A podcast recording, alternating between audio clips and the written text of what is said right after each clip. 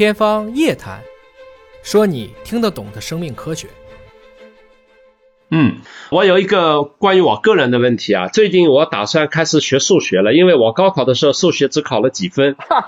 当时我们那个考外语专业的时候不用考数学，那个我学数学的目的很有意思。第一个呢，现在就是我在读很多书的时候，或多或少涉及到了一些科学数学知识，我要不懂一点的话，像读不下去了。第二个呢，就是我觉得我的数理逻辑思维能力不够。现在这个老是用文科思维用的太多了，但是更加重要的是第三点，因为我妈呢是在八十五岁的时候就得了老年痴呆了，老太太得了五年老年痴呆，在接近九十岁的时候去世的。那么我是看到了那个老年痴呆那个状态，从开始认识我到偶然认识我，到最后慢慢不认识我，到完全不认识我。那么我担心这种东西是或多或少会有点遗传性啊，我也想尽可能的晚的出现这种情况，当然我不希望自己出现这种情况。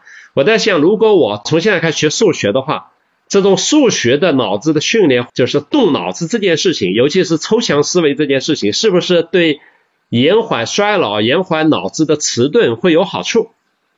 对，李老师，因为我们现在活得长了，虽然您母亲说八十五，其实这个年纪已经很大了，还是属于高寿了。您的母亲应该也是个管理者吧？我记得看你的简历，她是一个生产队的队长，至少还是个管理者嘛，对吧？不管她是什么级别的，那么。因为人类寿命到了七十，你就开始得肿瘤了；人类寿命过了八十，我们就开始得老年痴呆了，叫中枢神经系统退行性疾病。这没办法，人总会死的，没有 A 病就有 B 病。我们寿命可以延长，但是病一直都会在。所以想去延缓我们所谓的这种老年痴呆，或者说真的得老年痴呆，那么最后一个人忘记的能力是什么？是音乐。所以一定去学一个乐器啊，因为乐器会用远源的脑区，不管您什么。弹琴也行，弹吉他也行，吹笛子也行，或者可能弹个古琴，OK 都可以。学一个乐器，就我奶奶在一百零五岁的时候还能弹琴，她活了一百零六岁啊。那么一百零五岁的时候，也是可能已经不太认识我，或者时清醒时不清醒。但是给她一个琴，因为她是以前当幼师的，她还是能口子弹。比如说，就这个雄赳赳气昂昂，跨过鸭绿江，还是会谈这个。这是一个。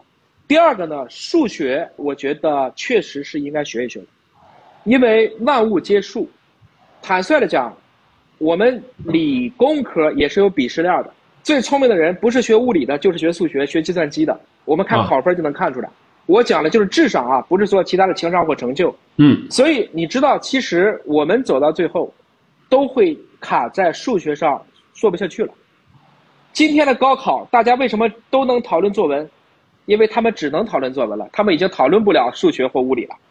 太难了，家长已经看不懂了。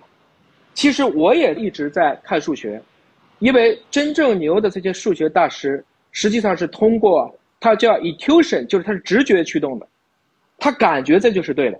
就像我们看黎曼几何，就像我们看欧拉公式，这个东西你真的心里面会产生一种特别强烈的哲学的感觉。尤其我推荐您看一下这个哥德尔不完备定理，他讲了一个特别简单的道理：自己不能。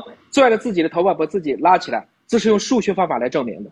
也就是说，这个象限领域内你看到的公理，实际上是无法自证的，他必须用第三只视角再来看的。实际上，这就是告诉我们：吾生而有涯，而知也无涯；以有涯事无涯，殆矣。